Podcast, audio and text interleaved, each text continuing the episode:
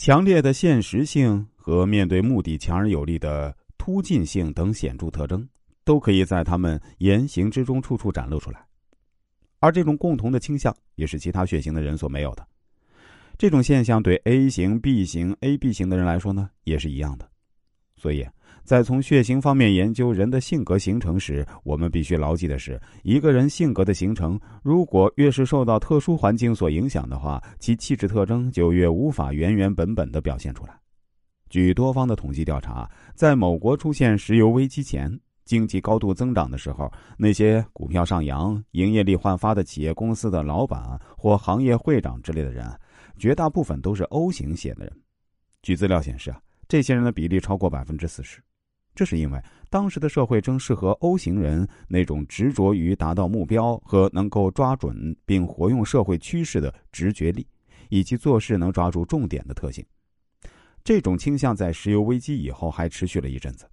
但是到了一九八三年十月，重新调查统计时，O 型领导者的比率已经有逐渐下降的趋势，反而是 A 型血型的人的比例突然增加到百分之三十九。从这份资料显示，社会进入了低成长阶段，对领导者的资质和领导意图的方法都有不同的要求了。这时候，企业的经营者再也不能像经济高度增长那时只求一味的前进，而必须从各种角度来重新检讨企业自身。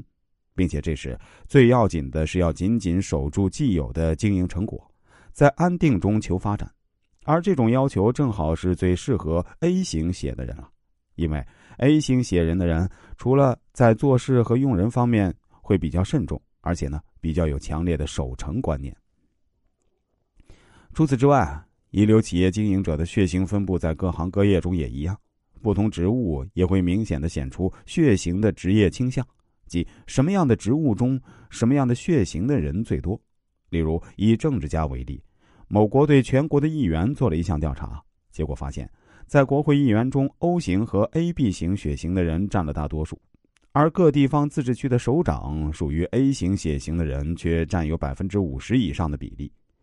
像这样同样都是政治家，但偏向中央政治和偏向地方机构就有明显的差别。